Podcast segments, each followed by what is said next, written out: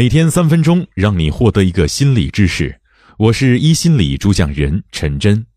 现实生活中，鄙视链无处不在：相亲鄙视链、游戏鄙视链、专业鄙视链、追剧鄙视链，甚至连发个朋友圈还有朋友圈鄙视链。看到网络上形形色色的鄙视链，有人急忙对号入座，想知道自己在哪一节被谁鄙视了，又应该鄙视谁？那一刻，优越感爆棚。可是他们从未想过鄙视链的危害。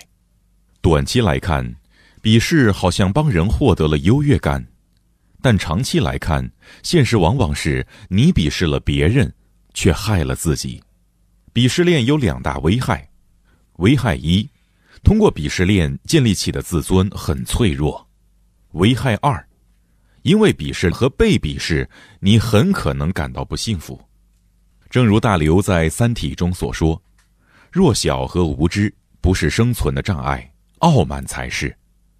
焦虑的人只能通过鄙视下一级获得短暂的优越感。告别鄙视，从以下三点做起：一、通过做成事来建立长久的自尊，而不是鄙视他人获得短暂的优越感；二、认识到做不好也没关系，那并不意味着我很差。”研究表明，低自尊的人面对某件事情的失败，容易归因于整个人格。比如说，我是一个很烂的人。其实你只不过在特定领域内能力暂时缺乏，以后可以提升。这种相信自己能够提升能力、做好事儿的心态，又称作成长型思维。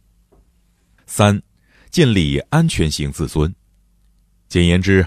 安全型自尊就是和过去的自己比较，而不是过分和外在标准比较。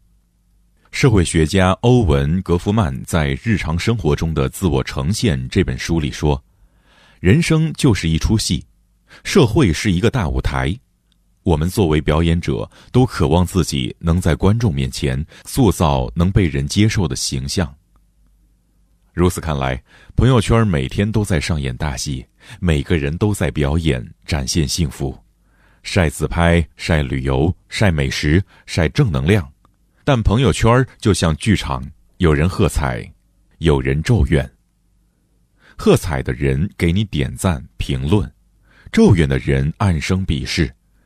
你晒自拍，他说你自恋；你晒旅游，他说你装逼；晒美食，他说你炫富。晒正能量，他说你是鸡汤王。最不幸福的是最后一类人。本期的分享到这里，如果喜欢，欢迎分享给身边的朋友。记得明天继续收听最新知识哟。